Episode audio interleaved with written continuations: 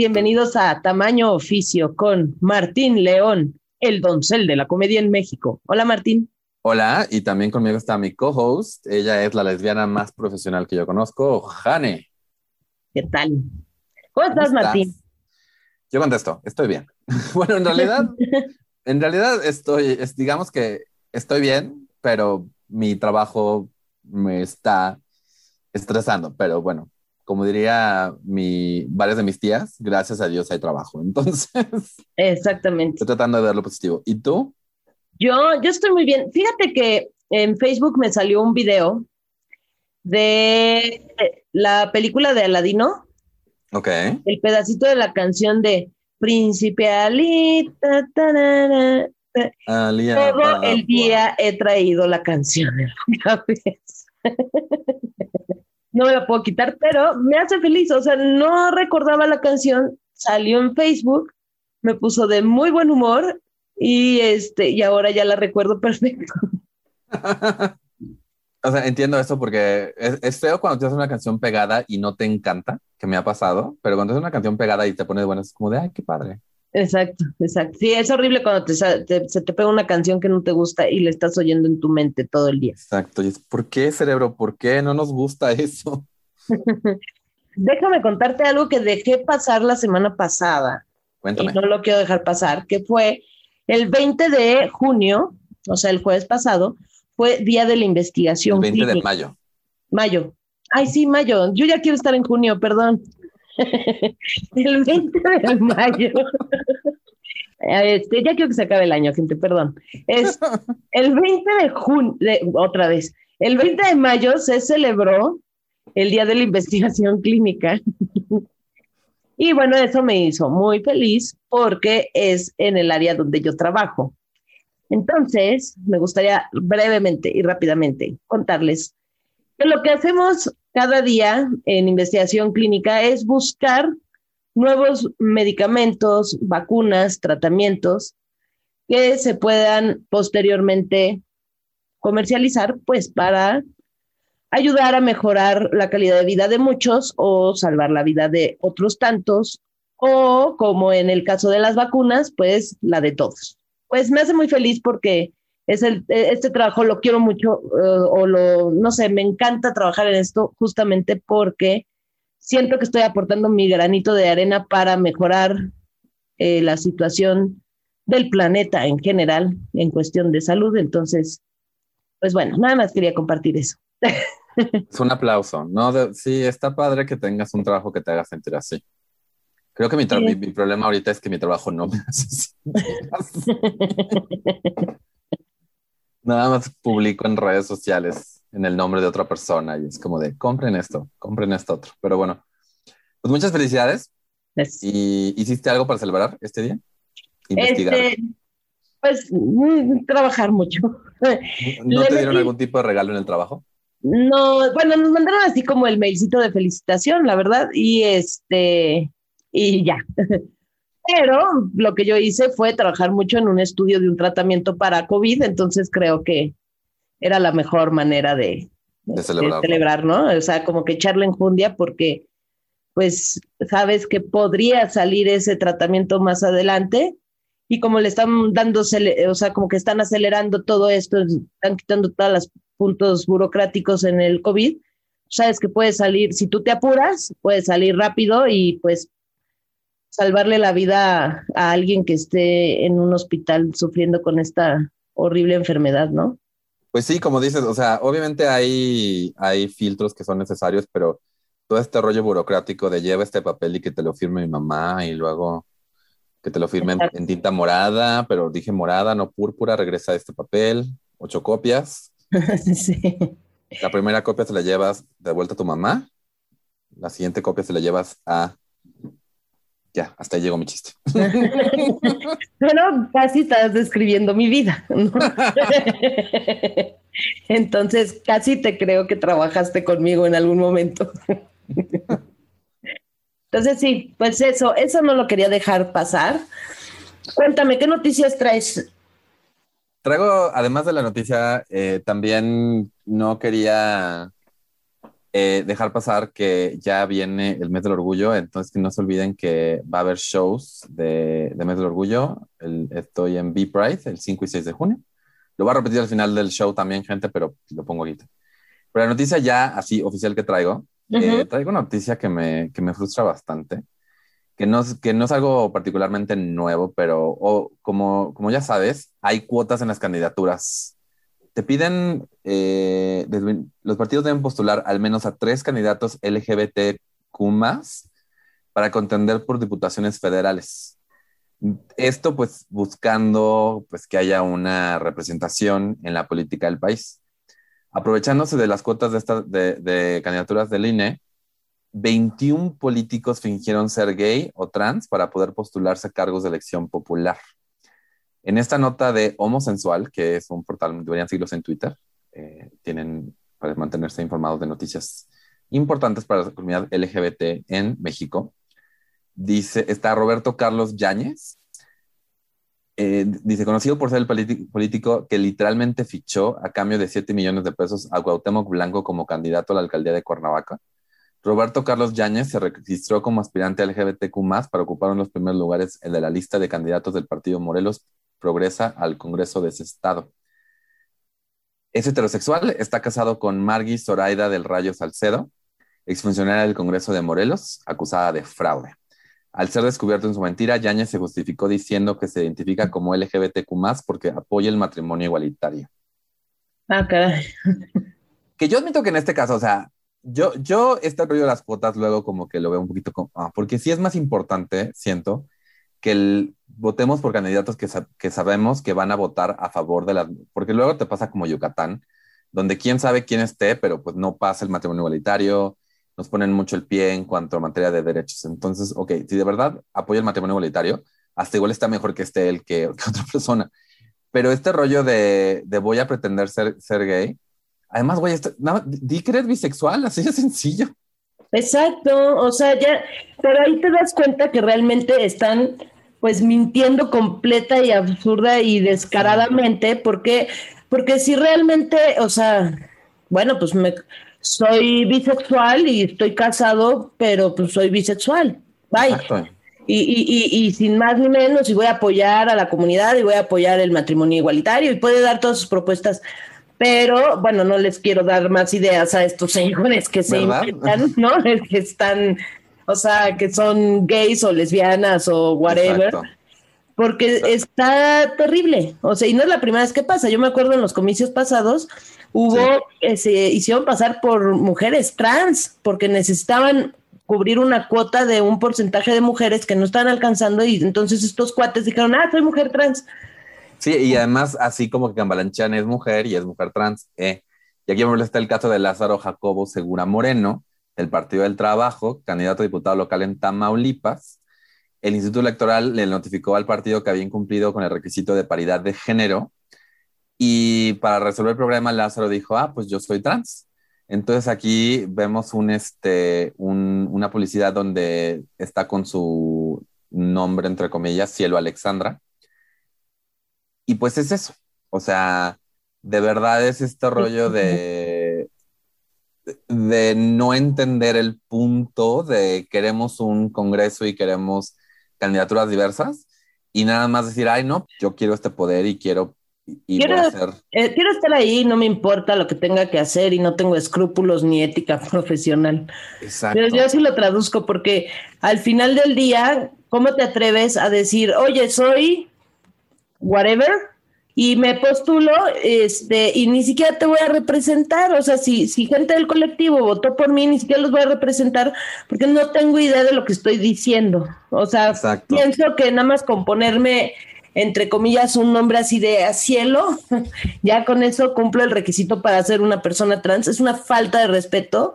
Hemos tenido aquí este, varios invitados trans o invitadas trans, ¿no? Porque ha estado este, Yamir, eh, Roberta, eh, Ofelia, y eh, nos han platicado de alguna manera sus, sus procesos, sus vivencias, sus transiciones, etcétera.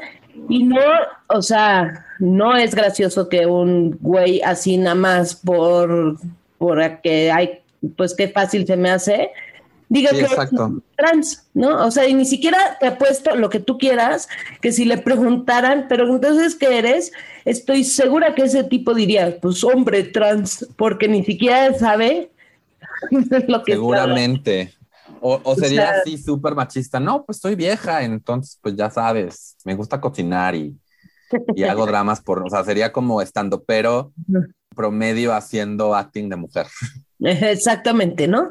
Entonces, e, es un insulto, a mí me parece un insulto, una falta de respeto y en lo en el comicio en los comicios pasados que cuando han hecho una estupidez de esas porque no le puedo decir de otra forma, sé que no los han dejado ya como seguir, pues, o sea, aunque se hayan postulado y demás, les quitan como esa candidatura o les o sea, así de ya güey, se te fue el ahora sí que se te fue el tren por andar haciendo estupideces.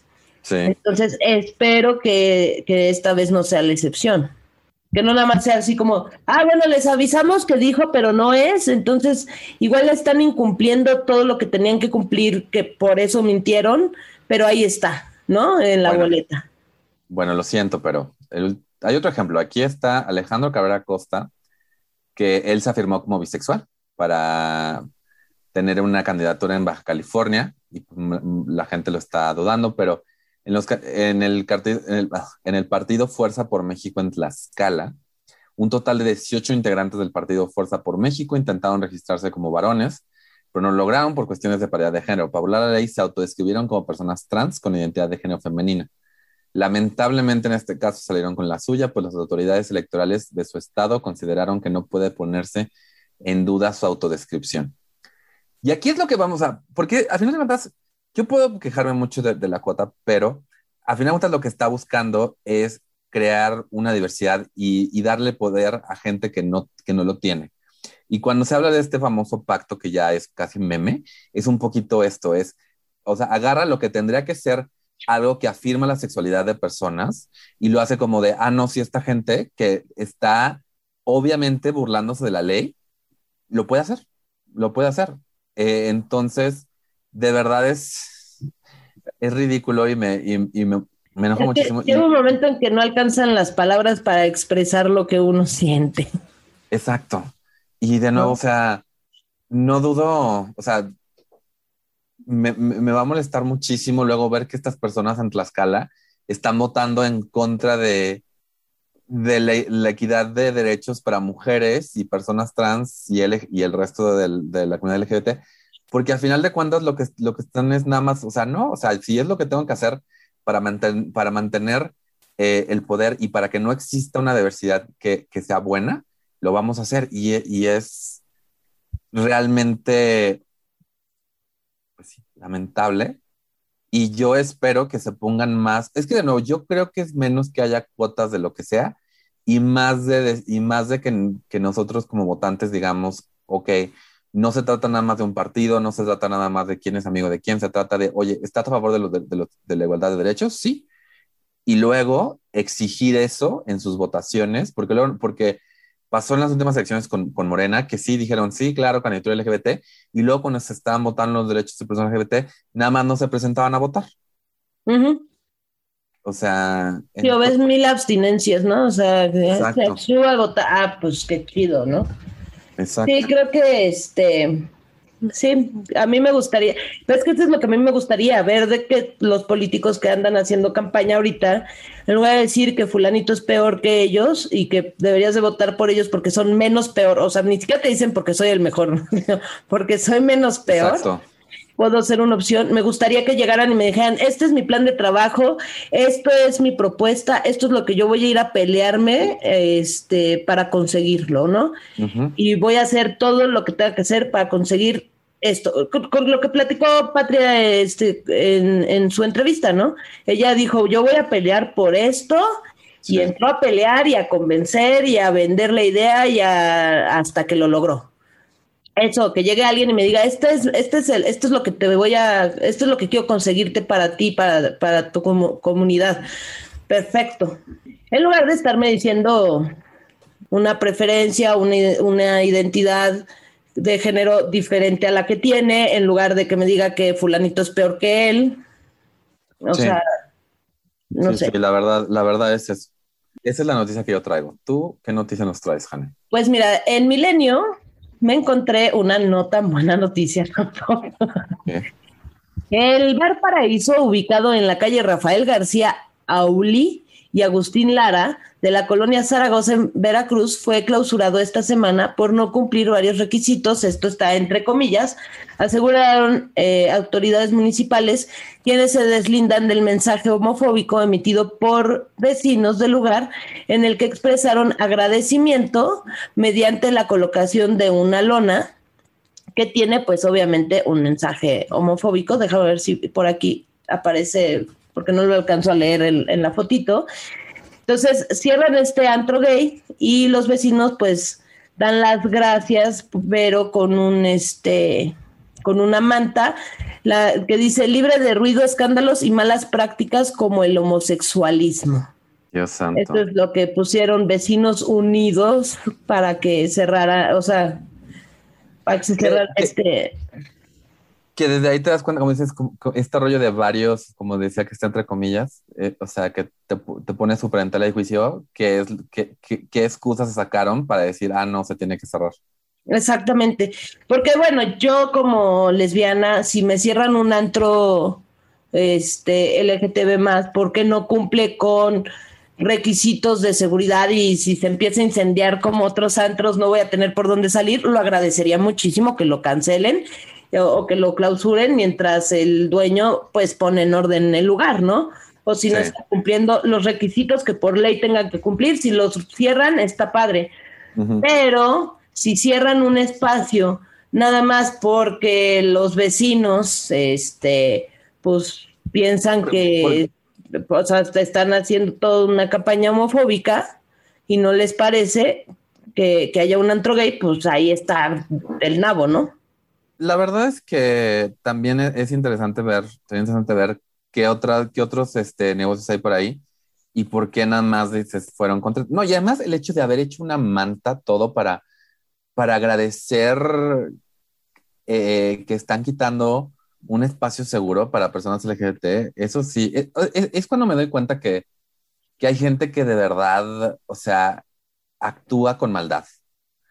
Porque igual, ok, estás contento de que se cerró el bar porque hacía mucho ruido, ok, pero ya de nuevo hacer esto de crear una manta que donde te, tomas la, el tiempo y la libertad de, de, mostrar tu homofobia a todo el mundo que la quiera ver, eso sí es otra cosa, güey. Esa es, bueno, esa es una noticia que traigo y tengo otra que me llamó la atención, o sea, que dice, Igual en Milenio dice, Tinieblas presenta plan para la comunidad LGTB más de Venustiano Carranza. Entonces, perdón. El luchador profesional y candidato a la alcaldía Venustiano Carranza del partido Redes Sociales Progresistas, que me llama la atención porque son los que han estado sacando este pues son de los que se han inventado que son gays y así, ¿no?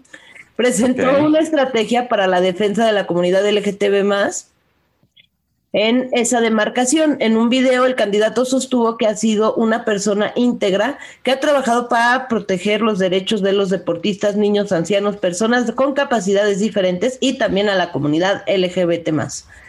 Entonces, Tinieblas aseguró que durante el debate de los candidatos a la alcaldía organizado el viernes pasado por el Instituto Electoral de la Ciudad de México, eh, no escuchó una de las preguntas que le hizo la moderadora referente a la comunidad LGTB pues la máscara que porta disminuye su capacidad auditiva. Curiosamente, es, es como el partido que se inventó algunos cuantos candidatos gays, ¿no? Este dice Timmy Nieblas que lo está apoyando, ¿no? Y, pero no justo no escuchó la pregunta que le hicieron en el, en el debate, la moderadora, esto está en Milenio también, en el debate la moderadora le preguntó al luchador sobre sus propuestas para impulsar al respeto y la inclusión de la comunidad LGBT en la alcaldía Venustiana Carranza. Sin embargo, Tiniela se quedó en silencio durante varios segundos e incluso le repitieron la pregunta y renovó el cronómetro para que dé respuesta. Segundos después, el candidato respondió la pregunta, pero con sus propuestas para reforzar la seguridad a mujeres y el dar apoyos a las mamás solteras y trabajadoras en la demarcación. Literal fue, no entiendo la pregunta, voy a asumir que están hablando de mujeres. Exacto. Tengo tantos, tantos, o sea, el hecho de que en México la política se está volviendo el, el lugar donde los semicuasi famosos, perdón por decir semicuasi, consiguen un trabajo después, porque seguramente es pongamos tinieblas al frente y tiene todo un equipo detrás. Y la idea es, pues ya que él gane, pues el salario de tinieblas nos vamos a repetir entre todo el equipo que tiene idealmente para, para apoyarlo. Exactamente. Pero si es un, o sea, este rollo que hay ejemplos demasiados, este hombre, el ex Garibaldi, ¿cómo se llama? Sergio Mayer. Ah, sí. Eh, en, de atletas, de creo que Roma el Pacheco también está en estas elecciones, creo que con el PAN. Es que tienes cualquier cantidad de actores, cantantes, es, es este increíble y siento que lo hacen como, ah, pues es que es popular, es famoso, o como dices, ¿no? Casi famoso, una cosa así. Entonces, pues van a votar por él porque, ah, pues yo conozco a Tinieblas y no les, o sea, no les importa realmente o ese, me preocupa que sea el reflejo de, nuestra sociedad donde no, no, le está preocupando a la gente qué preparación tiene mi candidato y cómo me va a representar, sino, ah, es que sí lo conozco, no, lo echaba bien padre tinieblas, ¿cómo no? Seguro me va a defender, güey, y que se vayan con esa idea, y no con, con temas de preparación, de, de lo que te decía, de que presenten sus este, planes de trabajo o las, las cosas que quieren apoyar o lo que quieren defender, qué sé yo. Entonces, Porque además no se trata nada más de decir apoyo esto, apoyo lo otro, estoy a favor de eso, es cuál es tu plan. O sea, creo que, y si Ramón Pacheco está como para el candidato en, en Mérida. Y ok, o sea, yo no digo que, que, o sea, a final de cuentas el punto de la democracia es que cualquier persona pueda decir, oigan, yo tengo, yo tengo ideas, tengo, quiero, quiero poder ser parte del proceso para apoyar, pero sí este rollo de que de verdad siento que nada más ponerle una cara a una candidatura eh, conocida y atrás de ellos, quién sabe quién está, o sea, no creo, de verdad, y candidatos si nos escuchan y me quieren corregir, vengan al programa, pero yo creo que es, sí, claro, yo tengo estas propuestas, pongo esta cara, pero ya que llego al lugar donde tengo que trabajar y votar, me voy a alinear con, con, con los deseos de, del partido y otros intereses. Y, o sea, creo que la, primera la primera vez que me pasó que yo dije, no es posible que esto esté pasando y que ni siquiera fue por candidatura, fue, que la metieron así a la fuerza, fue esta mujer, ay, actriz de Televisa. Carmen Salinas, ¿no? Carmen Salinas, que sí fue de Dios santo, ¿cómo? ¿Cómo? Y además le tomaron una foto dormida y fue así como de, no, estaba, estaba nada más este, descansando los ojos. Y la gente en Twitter, jijiji, jajaja. Dios santo. Ahora pues sí. dicho eso, pasemos a la entrevista, ¿te late? Claro que sí, vamos a escuchar a Edith Ramírez, contadora. Y bueno, ahí nos cuenta un poco de su historia, me pareció buena. Escuchémosla.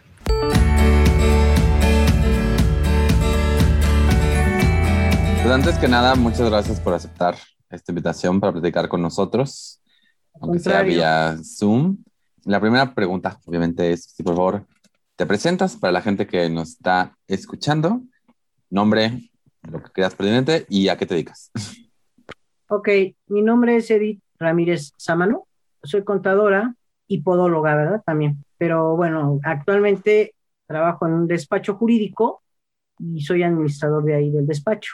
Y pues en mis ratos libres, ¿verdad? Mis fines de semana o cuando puedo, pues tengo algunos pacientes de podología también. Ok, entonces te mantienes ocupada. Muy ocupada, sí, así es. Y ahorita nada más por lo de la pandemia, pero di de, alta mi auto en Didi y este Uber. Sí lo estuve trabajando un par de meses, pero se vino la pandemia y lo suspendí. Así es, entonces imagínate tres puestos ahí. Sí, o sea, te mantienes activa. ¿Qué, estudiaste? ¿Cómo terminaste? ¿Cómo, ¿Cómo empezaste tu vida laboral? ¿Cómo estudié o la vida laboral? El, estudio primero. El estudio, bueno, pues mira, hice el examen en la preparatoria y me rechazaron. Y entonces, momentáneamente, me metí a estudiar una carrera de contador privado. Al medio año, un año que llevaba de contador, contaduría privada, me meto al CONALEP a estudiar control administrativo fiscal. Pero en el siguiente año hice el examen en la prepa y resulta, saqué dos certificados de secundaria y resulta que me aceptan. Entonces, pues en este, la, la, situación de, de, mi preferencia, pues yo decía, bueno, pues yo necesito dinero más rápido, ¿no? Que estarme esperando toda la carrera, a lo mejor en el Inter ya puedo estudiar, estudiarlo, ¿no? Y me seguí con el CONALEP, de hecho me certificaron por parte de la CEP y todo esto, tengo una cédula, una cédula profesional, y bueno, ya posteriormente la preparatoria la estudié en línea, en el Inter de que estuve trabajando, la iba estudiando en línea. Y ya después estudié la licenciatura en contaduría en línea también. Básicamente me enfoqué más, no tanto a la contabilidad, fíjate, sino a los impuestos fiscales. A mi experiencia es más fiscal que contable. Y bueno, aquí en la empresa donde estoy actualmente, pues veo parte de la contabilidad de lo contable, ¿sí? y lo que es este, todos recursos humanos, cuentas de cuentas por pagar, por cobrar, todo eso, ¿no? Cobranza. Así es, ha sido mi, historial. Estuve en una empresa como 10 años, empecé como secretaria, fíjate ahí, y terminé como subgerente de almacenes e inventarios. Y de ahí pasé a, la, a las empresas, a, las, a la iniciativa privada, y de verdad que es un tema muy, en ese entonces, te estoy hablando de los años 90, todavía no estaba tan abierta la situación lésbica, ¿no? Entonces, pues ya te imaginarás, tenía que andar ahí vistiendo de zapatillas, falda y todo esto, ¿no? Porque pues eran muy este, elitistas, muy, pues gente que no mucho macho mexicano, ¿no? Entonces, o conservaba el trabajo o me vestía como yo quería. Actualmente, fíjate que, bueno, ya de ahí estuve 10 años, después pasé a otras empresas, pero conforme vas eh, madurando, pues ese tema va quedando obsoleto, ¿no? O sea, si, si, te aceptan bien y si no también. Llega un momento en que pues ya aquí en este trabajo voy a cumplir 14 años, este, mi jefe es una persona así totalmente radical, ¿eh? O sea, en el aspecto lésbico y gay, no, nada, no lo soporta, ¿eh? Más sin en cambio, pues bueno, digo, no necesito decir, oye, o ponerme un banderín, soy lesbiana, pero pues, se me nota, ¿no? definitivamente, pero no lo hablamos. Pero he escuchado sus comentarios y sí son un poco, pues, grotescos para referirse a este, a, la, gente lésbica, ¿no? Eh, eh, lésbica y gay. Pero bueno, ahí hemos tratado de, de sobrellevar la situación. Más sin en cambio, a través de los años, pues me ha gustado porque pues me he visto ya como yo quiero, ¿no? Ya no tengo que manejar un prototipo para ver si me aceptan o no me aceptan. Órale, entonces, obviamente en el trabajo este donde empezaste como secretaria y terminaste como subgerente, que duraste 10 años, obviamente no, pues no sabían nada. no decía, o sea, no, no podía ser tú, ¿no? Porque tenías que ponerte este como el disfraz de exactamente, exactamente. De, Godín, este píntate medias, este palda y ay, no zapatillas, ya sabes.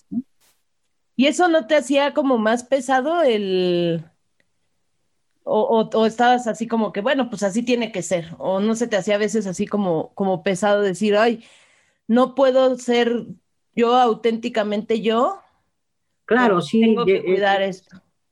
Entras en una controversia de decir, es que a mí me gustaría ser así y no puedo, ¿no? Porque, pues, como se manejaba anteriormente, de verdad, o sea, era muy imaginado eh, una persona gay, chavo o una lesbiana, ¿no? No, olvida. Ya sabes, no faltaba el tipo que decía yo te, yo te hago mujer, ¿no? Yo te enseño a ser mujer y ya sabes, ¿no? Ese tipo de cosas. Y en ese trabajo, fíjate que tengo a mi cargo a dos señores. No, me llevo genial con ellos, y uno de ellos sabe mi preferencia, todo perfecto y todo eso, ¿eh? Muy bien.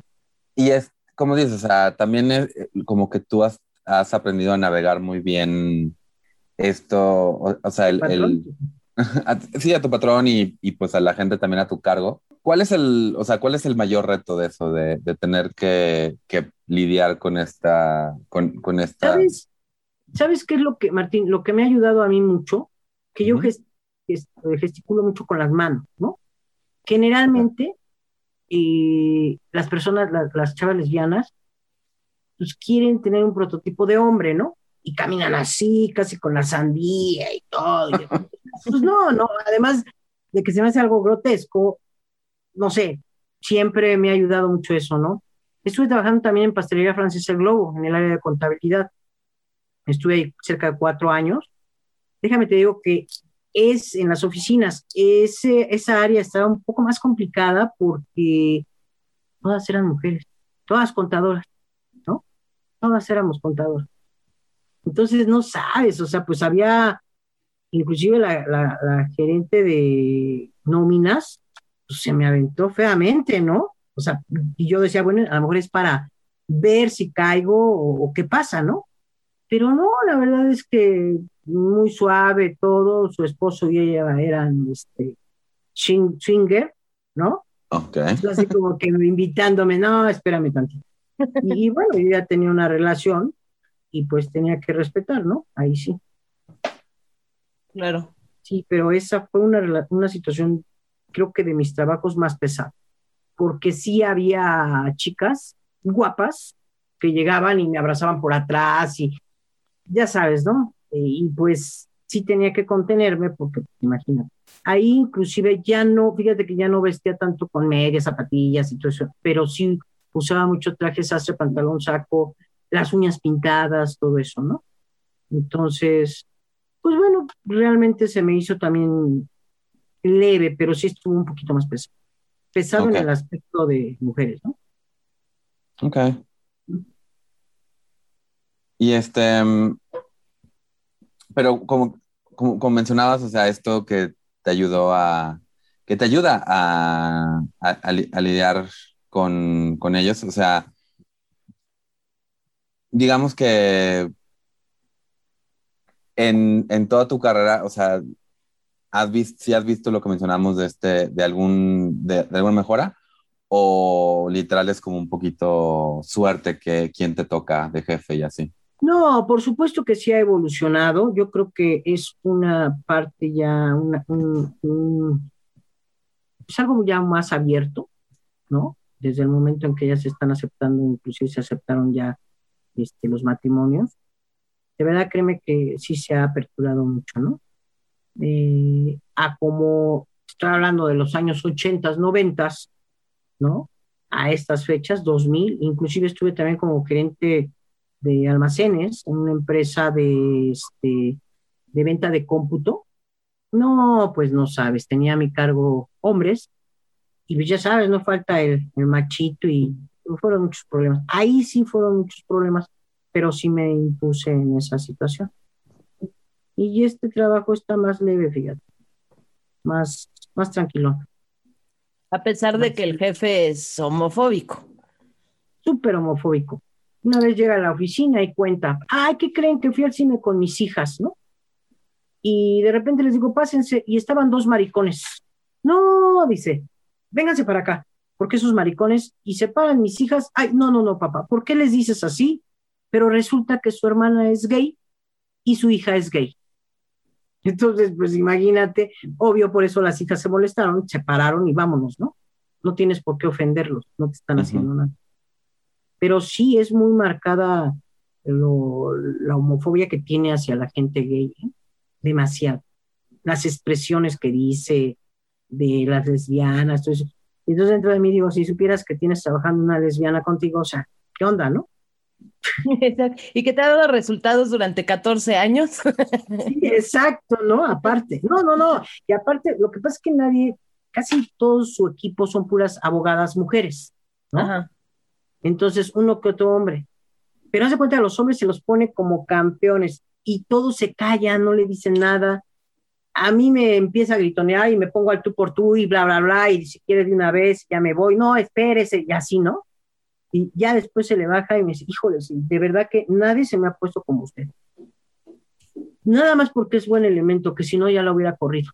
Luego sí lo sé y también no me voy a morir de hambre, no se puede. Sí, entonces él se queda así trabado, ¿no? Pero no me puede correr por eso. Sí. No, tiene, no tienen nada eh, que, que, alegar como para poderte despedir. Al final del día eres buen elemento, das resultados. Legalmente este, no se puede. No, no se puede. Así es, Han. Cuéntame, yo me tocó la colita de los 90 trabajar, empecé a trabajar en 1995, ¿no?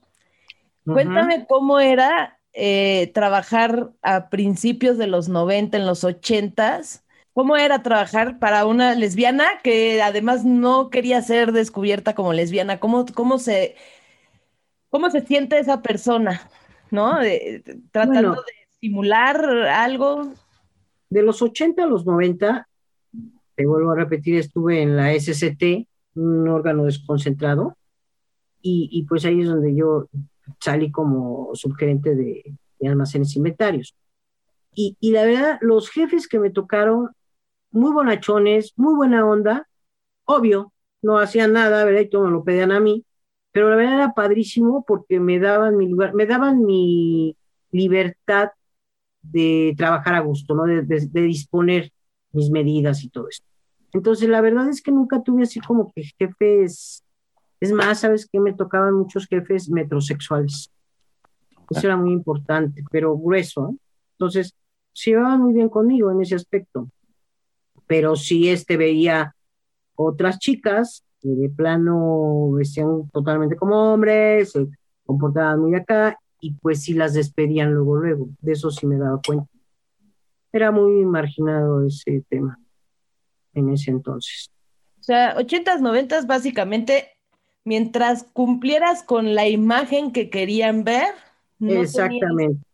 No tenías problema, pero en el momento en que te expresabas como, como te sientes bien, como quien eres, ahí sí, porque desencajabas de la imagen que querían ver.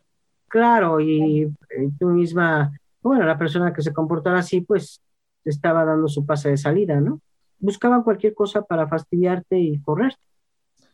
Sí, que, además es eso, era una discriminación que, por muy obvia que sea, también no iban y decían, creemos que eres lesbiana, por lo tanto, bye, sino más bien, ay, este, no me entregaste esto a tiempo y exacto, chao. Exacto.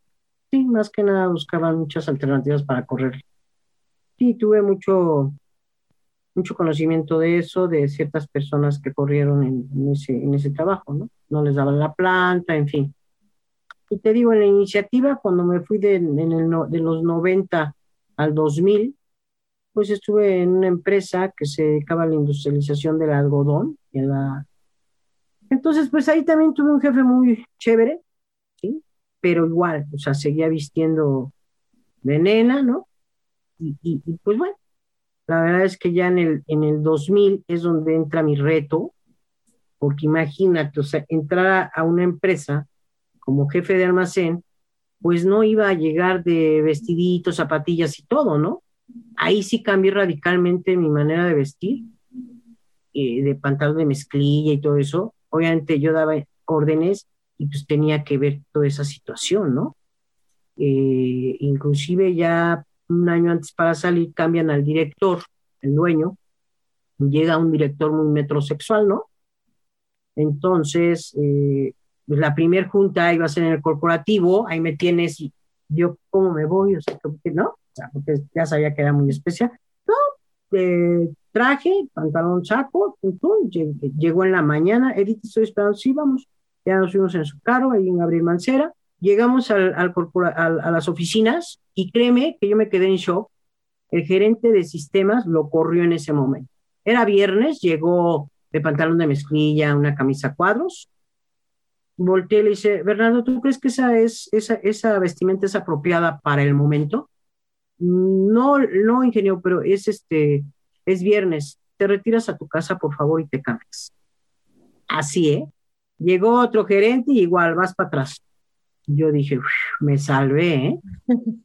No, sí, de hecho, cuando me vio, me barrió, ¿eh? Así, literal.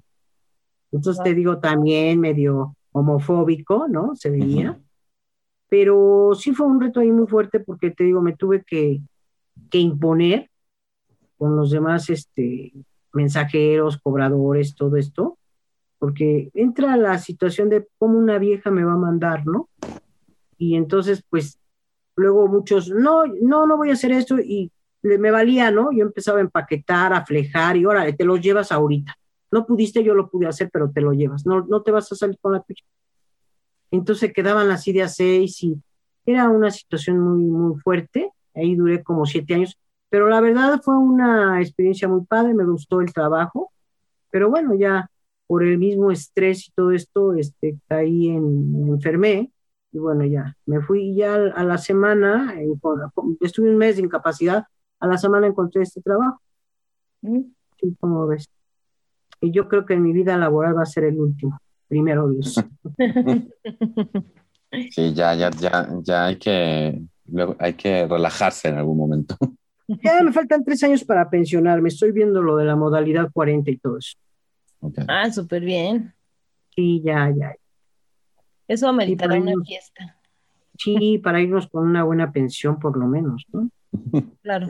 Sí, porque también este, este, ese caso que obviamente hay muchas personas LGBTQ que deciden como que salirse de todo el sistema más estándar para poder expresarse eh, por, pues, por una libertad de expresión. Pero a final de cuentas, eh, eso que dices... Oye, Martín, número uno, pero número primordial yo creo que es viajar, ¿no? ¿No? Sí. Mínimo, ¿verdad? Sí, sí, sí, sí, sí. Así es. Em, pero lo que, lo que voy a decir es que. Em, no, no te preocupes. No, porque de, acuerdo, o sea, yo, yo en cuanto, en cuanto pueda, mínimo San Miguel allá no me voy. Para, y así me, ahí pretendo que estoy en algún yo porque, Fíjate que se atravesó esta pandemia que mundialmente nos afectó a todos, ¿no? Eh, muchos negocios han tronado por esta situación y créeme que yo lo veo ahorita en el despacho, nos está costando muchísimo levantarnos en ese, en ese aspecto, ¿no? Sí. No hemos dejado de percibir, pero sí bajaron, algunos clientes se fueron, en fin, está tremendo. Pero pues bueno, esta pandemia me evitó ir, el año pasado mi ir al Perú, pero también comprendo que el irte a un país es como, como Perú, como no sé, Colombia, para irte un mes, no irte una semana, dos semanas, ¿estás de acuerdo? Y pues ahorita no puedo hacerlo porque estoy trabajando. Así es. Por algo son las cosas. Exacto. Pronto, pronto serás recompensada. Pronto lo haremos. y, y, cómo logras, o sea, encuentras un balance de, de que, bueno, así de en el trabajo no puedo, o sea, está este hombre que con el cual le, tengo que dar por su lado, pero afuera ya tengo un, grupo de amigos con el, o amigas donde puedo este, expresarme o, o cómo, cómo, balanceas esta parte de lo laboral con la imagen que tienes que dar ahí y al resto de tu vida. ¿Qué crees, Martín? Que la verdad es que tanto en el despacho como fuera me comporto igual, ¿eh? Me comporto igual, o sea, no, no tengo doble faceta. Quizás si esto me hubieras preguntado ah, en los 90, en los noventas, ¿no? Ochentas, te diría sí, es que con el grupo de amigas me comporto así, eh, como dicen en la, regularmente muy machín, y acá muy lady, ¿no? No, no, no, hoy ya es como que ya dicen genio y figura hasta la sepultura, ¿verdad? Pero como que ya agarré mi imagen y ya es definitivo, tanto acá en el trabajo como con las amistades, es lo mismo, ¿eh? y supongo que se siente mucho mejor ya por fin estar igual en los dos lados que este rollo de... Que, yo no lo veo como una doble vida, yo veo nada más como que, pues, como dices, es cuidar tu, tu trabajo, tu ingreso. Ajá, sí. Sí, no, la verdad es que estoy mucho mejor, me siento bien y, bueno, yo creo que, eh, digo, a lo mejor no es, no es relevante, pero yo siento que la pareja que me tocó, con la que duré 25 años, 8 meses, fue de mucha ayuda, ¿no? La verdad, en toda mi formación porque ella era la típica también, porque, bueno, me llevaba 12 años, era más grande, y venía de una época en la cual menos, ¿no? Eran más homofóbicos. Pero me decía, como te ven, te tratan, ¿no? Esa es una. Dos, dice, de la puerta para afuera eres la señorita tal. Y de la puerta para adentro, pues tú sabes si te empinas o a ver qué haces, ¿no? Entonces me quedaba muy grabado, pero más sin en cambio eso me fue forjando esa idea, ¿no? retomando un poco, creo, la idea que, que tenía Martín, mucha gente del colectivo LGTB más a veces prefiere como sacrificar esta, como no pertenecer al sistema, por decirlo de una forma, ¿no? Por poderse expresar libremente y no tener que estar cuidando cómo te ven, te tratan o este tipo de, de, situaciones como tú que tienes que aguantar al jefe homofóbico. Claro. Llevas 14 años aguantando al, al loquillo Sí, ese. caray. Y hay gente que dice, yo no, yo prefiero este, expresarme todo el tiempo eh, y, y no voy a tolerar esto. Pero al final, ya que estás tan cerca, como nos dices, de, de- de ver, ver por tu pensión y demás, tu jubilación, pues sí te da como alguna gratificación o dices, valió la pena de Claro, alguna manera claro. todo esto, o cómo lo Sí, es sientes. que lo que dices, lo que dices, o sea, así hay gente que se revela, ¿no? Yo lo pienso, me revelo, no, ¿sabes qué? No te voy a aguantar por homofóbico y bueno, termina mala relación laboral, pero ¿sabes qué? Eh, Va a andar trabajo tras trabajo, ¿no? No hay una, una madurez para aguantar ese tipo de emba- embates, ¿no? Y, y pues yo pienso que a veces el no hacer antigüedad en un trabajo, ya en la, es malo, ¿no? Pero los que venimos de atrás con la ley 73 del Seguro Social, los que ya a partir del 97, julio del 97 para acá, pueden hacer eso sin ningún problema, porque ya no van a tener pensiones. Van a tener una pensión por parte de Afores, ¿no? Pero cierto tiempo. Y aquí nosotros venimos de la, con la ley 73, que es hasta que nos muramos, ¿no? Ujú. O se acabe el dinero, ¿verdad? Acá no. ¿No? Sí, exacto. No le hagas Sí, porque yo creo que entonces- entro en esa ley. Mira, yo recuerdo a mi padre en paz descanse que me decía, cuando yo tomé la decisión de salirme, eh, donde duré 10 años en la SST, me decía, no te salgas, más vale un chorrito que caiga y no que deje de caer. Yo le decía, no, papá, pero es que, ¿sabes qué? Ya terminé una carrera, o sea, yo ya me voy, yo ya no me hallo aquí, yo quiero crecer, ¿no? Conocer otras cosas y aplicar impuestos, para eso estoy ya este, estudiando, ¿no? Entonces decía, bueno, ok, sí me costó, eh, la verdad es que sí me costó, eh, y más que nada, como te digo, por los homofóbicos, y mantenerme en, en- en, este, tantos años en los trabajos, ¿no? Porque hay gente que trabaja seis meses, un año, y o, re- o la corren, o renuncia porque ya no le gustó, le gritaron, o sabes qué, mete una demanda, ¿no? Y se la lleva así en demandas. ¿eh? Conozco mucha gente así, y, y gana la demanda, y vive ciertos meses gratis y otra vez a buscar trabajo. Entonces, esta gente, ¿qué va a hacer el día de mañana? ¿No? Tengo varias amistades que pues tienen edad o, o- están cerca de los 60 y no tienen un futuro. O sea, a la, a la fecha con la pandemia no tienen ni siquiera un ingreso fijo. Entonces están tronando los dedos, vendiendo esto, vendiendo aquello. Y eso era lo que yo pensaba, ¿no? Decía, no, ¿cómo voy a estar así? Ujú. Entonces, eh, son muchas cosas las que tienes que, que sopesar y valorar, ¿no? Porque digo, no estás las 24 horas en un trabajo. Al final de la historia, tú te dedicas a tu trabajo, lo sacas. En, en la SST yo estaba hasta la, de 8 a 2 de la tarde. Tenía toda la tarde para mí. Ya en las empresas privadas, pues era de 9 a 6. Entonces, realmente, dices, ahí sí ya se te va más vida. Pero tienes parte de la noche y fines de semana. ¿no? En la cual te puedes desplayar, ¿estás de acuerdo? Y fue por eso que, que pues he durado en el, en el trabajo, ¿eh? Porque no te creas que en algún momento sí quiero revelarme, pero luego a veces tienes ciertos compromisos que te evitan el decir renuncio ahorita, ¿no? Y bueno, y mañana, ¿con qué comes? ¿Con qué pagas esto? ¿Con qué pagas tu carro? ¿Con qué haces esto, no? La verdad. Entonces, pues yo creo que antes de tomar estas decisiones tienes que pensar, ¿no? Sí. Y tener plan B, ¿Por qué? Porque si te corren, ya sabes hacer otra cosa, ¿no? Sí, Así lo es. dice nuestra contadora podóloga y chofer de Uber. Tiene plan A, B. C. Sí, de todo, ¿no?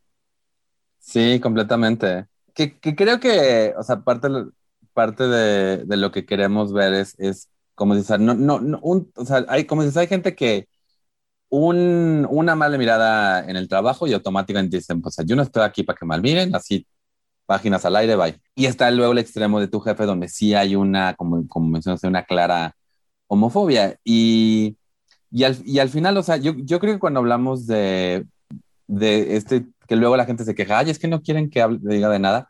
Yo creo que cuando hablamos de lo, así como tú esperas, tú respetas a tu jefe por ser la persona que es, estas políticas pues lo que, lo que buscan es pues que todo, o sea, de que todo mundo se respete en el trabajo, ¿no? Em, o, sea, de, o sea, no es agarrar a, a, quien sea, sea, a quien sea y obligarlo a, así, vamos a juntar, vamos a tener un cuarto con ocho gays hasta, hasta que te caigan bien todos ellos, sino más bien es, pues oye, todos estamos aquí, todos estamos trabajando, no le hagas el día más difícil a nadie.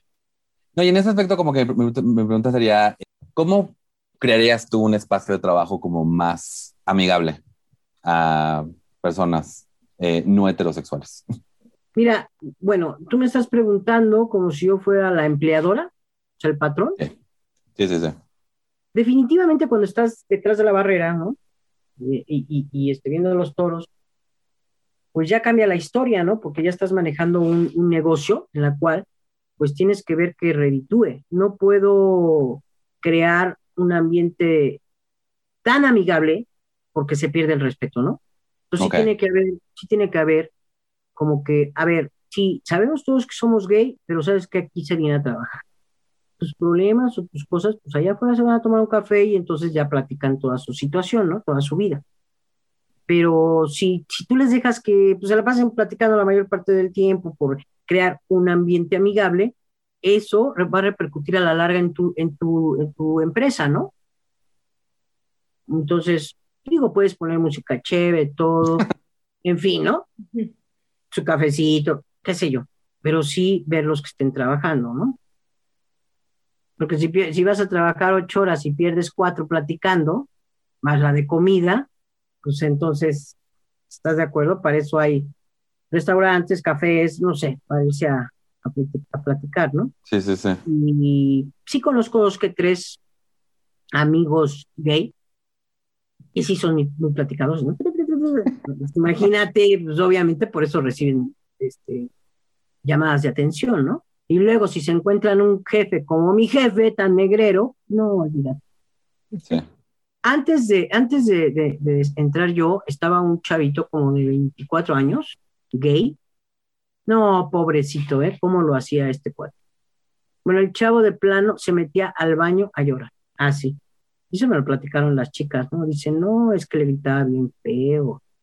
Uh, no, que no se atreva conmigo porque lo mando a dos distancias, ¿no? En, en ese rollo de platicadores, yo, o sea, yo, yo luego siento que lo que le molesta a ciertos jefes no es que platiquen, sino que no platiquen de fútbol. Eh,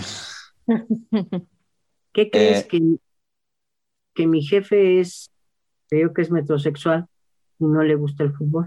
No. No. Es más, cuando juega la selección y eso, oiga, que vamos a tener una, una televisión. No, no, no, no, no, nada de fútbol aquí. A él no le gusta el fútbol. A veces pienso, ¿sabes qué es mi punto de vista? Que los homofóbicos en el fondo tienen algo de gay. O sea, yo lo he visto con mi jefe y digo, no, es que no es posible, ¿no? De verdad se pinta las uñas, o sea, de, de brillo y Digo, ya ni yo, caray, ¿no? Entonces se corta el cabello cada 15 días. Dije, no, no, no, no, este sí de plano está. Entonces dices, en el fondo, si odia tanto a los gays, es por algo, ¿no? Porque además, sabiendo que su hermana es gay, que tuvo una relación de muchos años, su pareja murió, y que su hija pues, ya, se, ya se independizó y es gay, y le gustan los juegos extremos, todo esto. Entonces, ¿cómo es posible que no acepte a la demás gente, ¿no? Sí. ¿Estás de acuerdo? Es, es lo que me especialmente porque, digo, no sé, pero parece que no es que haya, que haya roto esas relaciones, sino más bien están ahí, pero así como la gente en el trabajo como que los so, soportan su, sus, sus expresiones, como que de ese lado también es como de, bueno, así es él, ¿no? Así, ah, ¿qué le vamos a hacer? Exacto. Pero también, o sea, creo que tiene mucho que ver también con lo que mencionas de este rollo de, que en el trabajo se vaya a trabajar y que se, respete como se tiene que estar, que también tiene que ver mucho con tener este espacio que tú tuviste con tu pareja y con tus amigas, de igual puedes estar seis, ocho horas en el trabajo aguantando lo que sea, pero podías regresar a tu casa y ahí había ya ese, ese lugar donde te sentías cómoda. Claro, exactamente. Sí, exactamente. Eso es este importante. Yo creo que también una clave importante para las personas lésbicas gay es la familia, ¿no? Es un tema medio escabroso, pero es muy importante también para la superación de la persona gay, ¿no? ¿De qué manera? Sí, digo, eh, muchas veces los padres o hermanos de alguien gay o lésbico, pues los minimizan, ¿no? Los tratan de humillar, ¿no? Tú, no eres nadie, tú no vas a hacer nada. Les crean psicológicamente una especie de trauma, ¿no? Entonces, quieras que no, es, es un tema muy escabroso dentro de la familia, porque es ahora sí que el seno maternal, ¿no? De ahí viene, esto, viene todo. Entonces, si no hay apoyo por parte de la familia, y no encuentras apoyo en la parte laboral, ¿a dónde te vas? ¿A dónde te haces, no?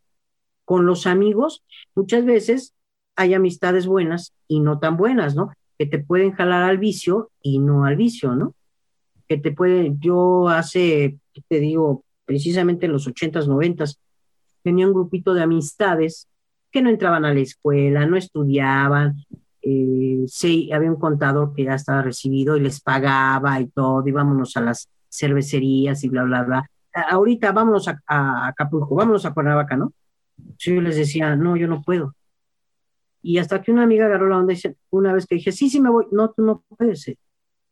tienes que estudiar, tienes que trabajar. Entonces, tuve gente buena a mi alrededor, pero si, la, si me hubiera jalado esa gente, como a muchos, yo creo que no estaríamos ahorita ni siquiera aquí hablando, ¿no? Definitivamente es también eh, con la gente que te relacionas, pero de muy joven, pues no te das cuenta, ¿no? Y volvemos a lo mismo, es mucho el enfoque, la ayuda psicológica, tanto principalmente eh, en, la casa familiar, porque de ahí te va a ser una persona fuerte para afrontar el área laboral y la parte de amistades, ¿no? Con las que te vincules son, son tres vínculos que van de la mano para que puedan hacer un ser humano bien, ¿no? Útil a la, a la sociedad, ¿no? Claro. Y feliz, o sea, aparte, porque también hacer, trabajar, mira, yo siempre lo dije, trabajar por trabajar en algo que no te gusta, mejor no trabajes, mejor no estudies eso, ¿sí? Tú si vas a trabajar en algo es porque te apasiona, porque te gusta. Si no, de verdad no lo hagas, porque vas a salir más frustrado yo creo que inclusive tu preferencia, ¿no? Sí, totalmente de acuerdo. Por ejemplo, en la, en, la unidad donde vivo, todos saben qué onda conmigo, todo esto, y, y créeme que hay mucho respeto de por medio. O sea, la verdad es que, inclusive, oye, Edith, saben que estoy sola, oye, te sientes mal, a la hora que esté, ya te llevamos. No, no, no, gracias, ¿no? les agradezco mucho, pero primero Dios no, no suceda nada. Entonces te digo, es, yo creo que la manera como te conduces con las personas, ¿no? También. Digo, no sé, a lo mejor ya me salí fuera de tu contexto de lo que quieren plasmar, pero... No, no. No, no, no, eh, eh, es parte de, y algo que, que mencionaste ahorita, que creo que sí tiene mucho que ver, es ese, o sea, que creo que a veces como personas LGBT, ahora menos, este, afortunadamente en ciertos círculos, pero justamente es, es, es eso, como que la parte familiar la sentimos como medio insegura y eso, y eso se esparce a, otras partes, ¿no? Y, y, el hecho de que, de que tu familia, ya sean padres directos, tu hermano, lo que sea, y que todo el mundo alrededor te, te, diga, o sea, que no, no, no, este rollo de porras de tú puedes hacer lo que quieras, no, sino más bien, ok, o sea, yo creo que lo, o sea, lo, estás echándole ganas, echando kilos, kilos a contador, yo creo que, que, lo puedes hacer. Y eso es algo que, que muchas personas luego sí como que mm, igual y no sentimos y no es que eso no es que eso nos haya tumbado pero sí sí afecta fíjate que dentro de mi núcleo familiar mi padre me adoraba ¿eh? para él para él yo era como su hijo no así vamos a él supo mi preferencia. Es más, en ese entonces, él me hacía los nudos de la corbata para ir a la discoteca. Compraba la, escondida de mi madre, me compraba que toma esta loción, ¿no? Tómate, compré unos calcetines, tómate, compré un cinturón, ¿no? De repente me decía, papá, voy a ir el fin de semana, ¿en qué hotel vas a estar? Ah, pues en tal, ¿con quién? No, pues voy a estar con tal. Ok, cuando llegues al hotel me das el número de cuarto y todo, ¿necesitas dinero? Así, ¿eh? Con eso. Wow. y, mi, y mi madre, no, cállate. Mi madre, yo creo que nunca ha aceptado esa situación. Hoy por hoy pues, me adora, la adoro, todo esto, ya es una persona de edad, 84 años, pero finalmente en ese entonces no, no, no, no, me negaba como su hija, literal. Pues, fue una parte muy fuerte, pero pues gracias a Dios a, la madurez, te vuelvo a repetir aquí a la pareja que tuve, me terapió mucho y pues bueno, eso me ayudó bastante para subsanar esta parte del, desapego maternal, ¿no?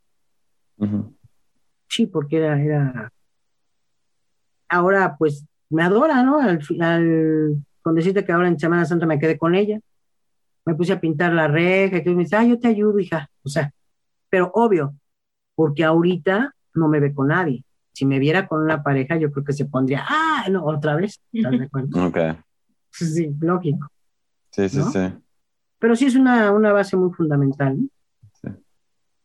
Muy, muy fundamental. Digamos que gracias a tu pareja, en parte tu papá, este, tus buenas amistades, siempre te ayudaron a tener ese soporte para aguantar lo que en el trabajo pues no existía. Exactamente, exactamente. Sí, eso fue. Como que balanceabas un poco y te ayudaba como a poder llegar al día siguiente con tu traje godín y decir, no importa, es un ratito, al rato me voy a mi oasis, a mi zona segura y ahí sé Exacto. que me, siento. Sí, definitivamente. Así es, mi querida Moni. Pero aquí andamos en la batalla todavía. Eh, y mientras se pueda luchar, estaremos luchando. Claro que sí. Pues, eh, yo, mi última pregunta eh, sería, como dices, que, o sea, tocando madera, ya, ya falta poco para que puedas como que dedicarte más a ti todo el asunto. Que, o sea, ¿qué, ¿qué, te gustaría, o sea, sí, o sea, qué te gustaría ver en, en estos últimos tres años? ¿Qué es lo que esperas de estos últimos tres años y qué te gustaría? O sea, si, si ves a alguien, si te ves, si te ves a ti misma entrando ahorita, ¿qué le dirías a esa persona para, como consejo de vida? ¿Qué espero en estos tres, qué espero de la vida en estos tres años? Sí. ¿O qué espero de la vida en estos, de la vida, de la vida laboral, sí. Ah, de la vida laboral, ok. Pues mira, de la vida laboral, lo que espero es llevaron la más tranquila, más relajada, ya estos últimos tres años. Yo estoy diciendo últimos tres años, pero es que ya me dijo mi jefe que por favor no me vaya, que me aumente el sueldo, que no se vaya, le aumento el sueldo y le recorto el, el, horario, pero no se vaya. Pero mire, lo que podremos hacer es, sí venir un par de horas, le preparo una persona y me voy. Cuando necesite de mis servicios, vengo y superviso. Pero ya me siento cansada. No quiero dedicarme, quiero viajar. Si quiere viajar un mes, dos meses, yo le doy el permiso, váyase, con, con goce de sueldo, pero no me renuncie. Pero todavía no me estoy yendo, relájese, en unos tres años vemos qué pasa. Entonces, eh, siento bonito porque eso me da la, el conocimiento de que soy útil, ¿no? Soy un elemento capaz de seguir en una empresa aún después de los 60, ¿no? Entonces, bueno, ante esas expectativas que me da, pues ya lo platicaremos de aquí a tres años. De aquí a tres años pueden pasar muchas cosas, pero sí quiero llevármela más tranquila, sin tantas presiones, que es lo fundamental, ¿no? Eso es en cuanto a la, imagen laboral, la parte laboral. La otra parte, que sí era como estaba mezclada, era si te vieras a ti misma entrando apenas a el mundo laboral, eh, así digamos en... A la eh, de los ochentas, llegando sí, sí, sí. Mira, con este, con este avance que ha tenido la humanidad, ¿no? la situación lésbica gay, pues yo le diría, quítate tu traje godín, ¿no? Y, y vístete como tú quieras, ¿no? Este, siempre y cuando seas una persona capaz de desempeñar el puesto en el que estás, ¿no? No tienes que venir aquí vestida, pinturujeada, zapatillas porque, pues bueno, es lesbiana, no vas a venir aquí a encontrar a alguien, ¿no? A, lo mejor sí se puede dar, pero yo creo que si lo ocupas con, con discreción y todo esto, pues adelante, ¿no? El tema es un poco escabroso porque también el tema de la, de la mujer lesbiana, muchas se sienten hombres, ¿no? Es la parte. Y ahí es donde entra el punto con los jefes, con los compañeros, de decir tú eres mujer. Al final de la historia, aunque seas lesbiana, eres mujer. ¿Cierto o no es cierto? Sí. Entonces, no es la misma fuerza la de un hombre que de una mujer. A lo mejor eh, profesionalmente sí, puedes ser más fregón que un hombre, ¿no? Pero no tienes por qué agarrar poses que no te corresponden, ¿no? Y esas poses psicológicamente son como un caparazón para defenderse de, cualquier embate, ¿no?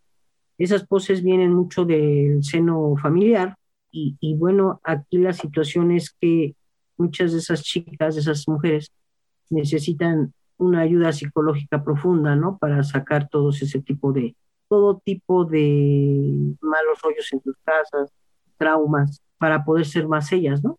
Ese okay. es el punto de vista, ¿no?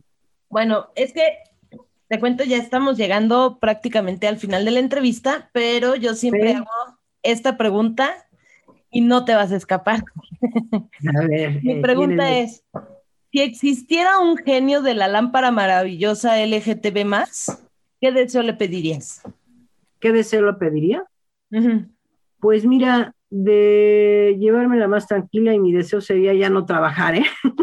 sino viajar. Ese sería mi deseo. Uh -huh. Pero obviamente ya falta poco y pues bueno, ahí, ahí estamos, ¿no? Sobre la marcha. Pedirle como tal una pareja, si Dios quiere, iba a llegar. No estoy en busca de, no tengo queja de, digo, no ando en busca de porque ya lo tuve, ¿no? Uh -huh. No estoy a vida de decirte, quiero una pareja, a ver qué se siente vivir con él. No, porque ya viví 25 años, 8 meses y no lo cambio por nada, ¿no? Entonces, definitivamente, digo, ahorita, ahora sí que como dice la canción, ya probé mi libertad y mi, me gustó. Así es, realmente ese sería mi deseo, ¿no? Estar más tranquila y poder gozar a mi mano. Así es. Así será, vas a ver. Pues espero haber este, cumplido sus expectativas, chicos, y que no se hayan decepcionado. No, para nada. Muchas, muchas, muchas gracias por esta plática, Edith. Gracias, Fue... Un abrazote para los dos.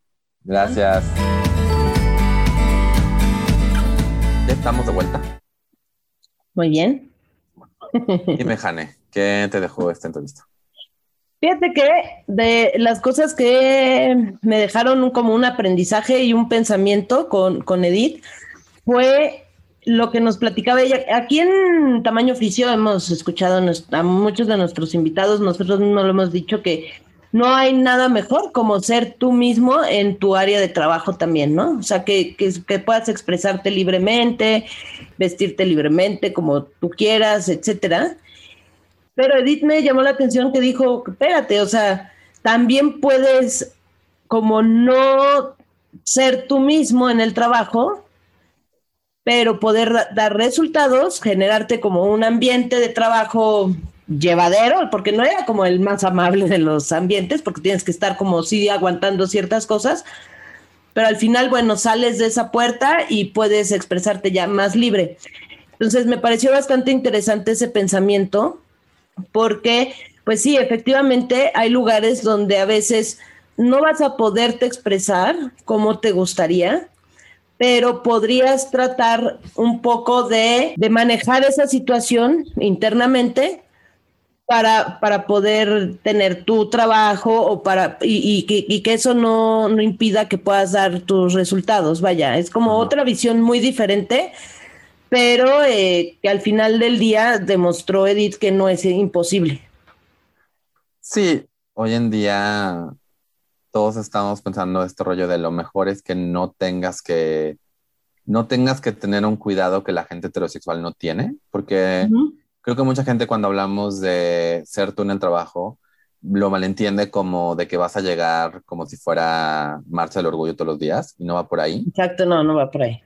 Pero también luego creo que hay una tendencia de las, de las generaciones más jóvenes de personas LGBT a de repente pintar todo lo anterior con una brocha gris, así de, y los discriminaban y ahora ya no, y por eso todo es mejor, pero al final de cuentas, es, son personas como Edith que, que, igual, que sí, o sea, igual no le era posible esta expresión, pero eso no iba a dejar que su expresión fuera del trabajo fuera menos auténtica o menos feliz, porque al final de cuentas sí tenía un espacio donde podía expresarse, sí tenía un espacio donde tenía este apoyo de su comunidad y de su pareja y de gente que, con la cual podía ser auténtica. Y sí, es un poquito, es la diferencia entre poder como que traer, no tener que preocuparte que te tienes que cargar la pila y luego tienes todo el día para descargártela y luego ya volverte a cargar, sino eh, para ellos eso es como de, bueno, tengo mi espacio, voy a ir a este trabajo donde no tengo que darles más que mis resultados, no me están pidiendo más y así que eso va a ser lo que voy a entregar y voy a regresar y voy a ser la persona, la persona auténtica y voy a aprovechar este, eh, y voy a usar lo que gano con mi trabajo para nutrir mi vida fuera del trabajo, que al final de cuentas es algo que todo mundo tiene que hacer. Exactamente. Y otra cosa que también me gustó mucho y se me hace muy, muy, muy importante que habló Edith fue eh, que tú lo mencionaste la otra vez, que es las redes de apoyo, ¿no?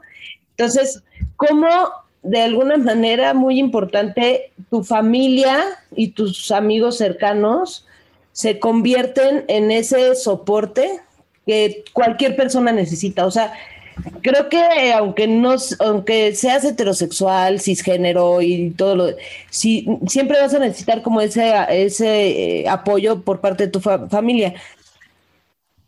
Más cuando eres LGTBQ, necesitas esa eh, esa, eh, ese apoyo y ese cariño que te puede brindar tu familia. ¿Por qué? Porque te da como una, una fuerza mayor para enfrentar situaciones adversas fuera de, ¿no? O tus amigos igual.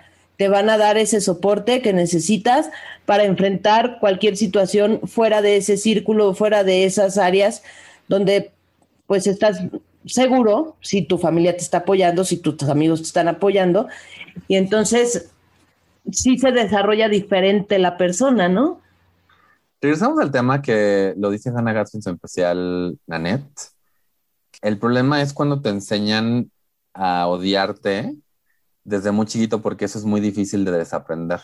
Entonces, cuando sí tienes, o sea, al final de la aceptación, no hay una, no, hay una manera correcta de aceptar a tus hijos, no, o sea, y no, o sea, no no todas las aceptaciones se igual, cada padre, cada madre, cada figura paterno materna tiene su manera de apoyar y de, y de no apoyar a veces, y es como algo medio, y es algo complicado. Pero, pero sí, el, el, tenerlo y, el que alguien, el tener a alguien, que te diga, mira, no sé, todo, no, igual no puedo compaginar contigo en muchas cosas, pero al final tienes que darte a, o sea, tienes que darte tu lugar eso ayuda muchísimo. Y es triste que luego la juventud LGBT no lo encuentra hasta que sale de su casa y encuentra a un mentor LGBT fuera de su casa. Exactamente. Muy bien, pues muchas gracias Edith. Sí, gracias. Y ya saben, amigos, que si ustedes conocen a alguien o quieren recomendar a alguien para, para tamaño oficio, por favor comuníquense con nosotros en nuestras redes sociales, en Twitter y Facebook, Tamaño Oficio Podcast. Habiendo dicho eso, ¿qué traes de recomendación, Jane? Pues traigo una serie que está en Netflix que se llama Halston. Esta serie habla de la vida del diseñador, o sea, lo que arrancó la carrera de este diseñador de modas es eh, el, que, el señor que le diseñaba los sombreros a eh, Jackie Kennedy. Ok. Entonces, este, de allí fue como que donde despegó su, su carrera. No llevo muchos episodios, llevo tres episodios que veo, pero está muy interesante. O sea, viene, él, él era gay, este, Halston era gay, entonces viene como toda esa parte, pero también vienen muchas, eh, muchas adversidades, o sea, en tres capítulos he visto varias adversidades que ha tenido que ir enfrentando el pobre hombre y no en torno a su homosexualidad, ¿no? Sino al negocio, al diseño, etcétera. Entonces, me gusta mucho, me gusta mucho cómo, cómo va ideando y cómo va viendo cómo ir superando todas estas cosas que se le salen de las manos al amigo.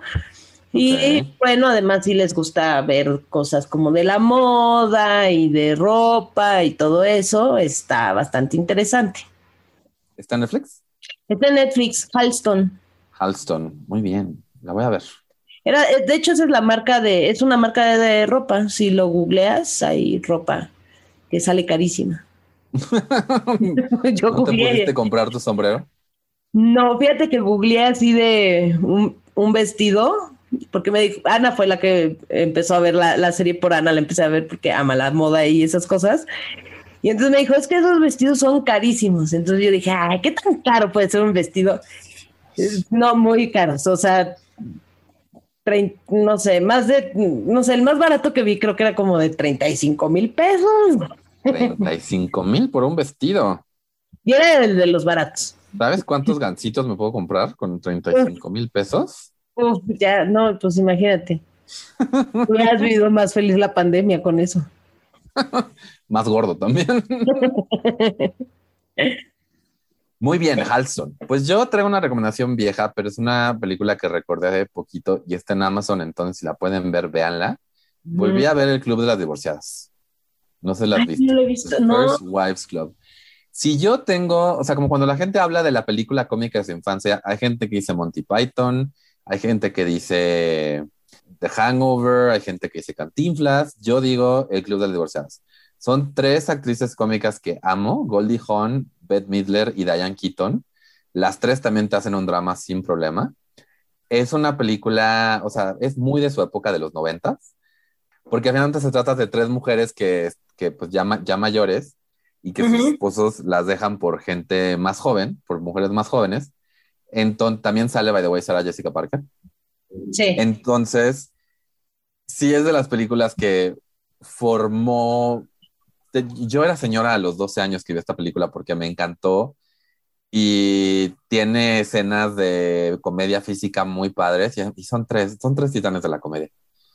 Eh, la verdad es que si les gusta Grace and Frankie, vean el Club de las Divorciadas porque de ahí pueden ver la, la, de dónde viene la comedia, ese tipo de comedia, la verdad. Ah, qué padre. ¿Y sabes qué? Me acabas de recordar una película que también es muy viejita. ¿Cuál? Pero que les quiero recomendar, si la, muerte le sienta bien. Ah, también. Con Meryl Streep, Goldie Hawn. Sí.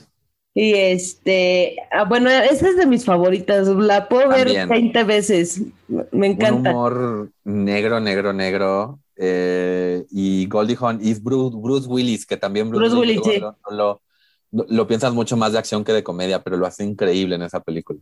No, es, esa película, si no la han visto, es, también de los noventas, pero no saben lo divertida. Y aparte, aunque es un humor muy negro, está tan bien manejado, de verdad que es increíble. O sea, es como de, ay, por favor, aprendan de allí para hacer su humor negro. Exacto. Sí, no, está increíble. La amo, la amo. Además, el final es de los, o sea, sin spoilers, pero el final es de los mejores finales que tiene una película ever. Sí, sí, puedes no dejar de reír. Pues habiendo dicho eso, eh, les recuerdo que por favor, si nos escuchan en Apple Podcast, que nos dejen un review, que ayuda muchísimo para que más gente nos encuentre, que nos recomienden con sus amigos, familiares, enemigos, mascotas, gente en la calle, compañeros de trabajo. Y mm, algo más, Jane, que tenga que decir. Sí, que el 5 y 6 de junio. Ah, cierto. esperas en el. Espérate, en el Teatro Esperanza. El Teatro de la Ciudad Esperanza Iris se llama. Exactamente, en el Teatro de la Ciudad Esperanza Iris, porque vas a estar dando un show de stand-up eh, se llama Be Pride, vas a estar con muchos estando pedos LGTB más. Sí. Y pueden comprar sus boletos, hoy es jueves, y pueden comprar sus boletos por Ticketmaster a dos por uno. Yo estoy con el dedito listo para comprar mis boletos. Sí, cómpralos, porque cómpralos antes de que suba el podcast, porque si no te los van a ganar. Exactamente. Muchas gracias. Sí, por favor, acompáñanos, va a ser un gran show. Eh, sigan a Jane en sus redes sociales, Comedia con H, en Instagram y Twitter y Facebook. Eh, y también váyanla a ver en todos los shows que anuncie y váyanla a ver en, sus, en su podcast en vivo, La Lenchería, en Facebook, y Gorditos de Chichones, que ahorita están en medio de una Olimpiada de stand-up. Así es. Y bueno, no dejen de seguir, por favor, a Martín Minton Arel en todas las redes sociales. Así que, habiendo dicho eso, los quiero mil gente. Saludos cordiales.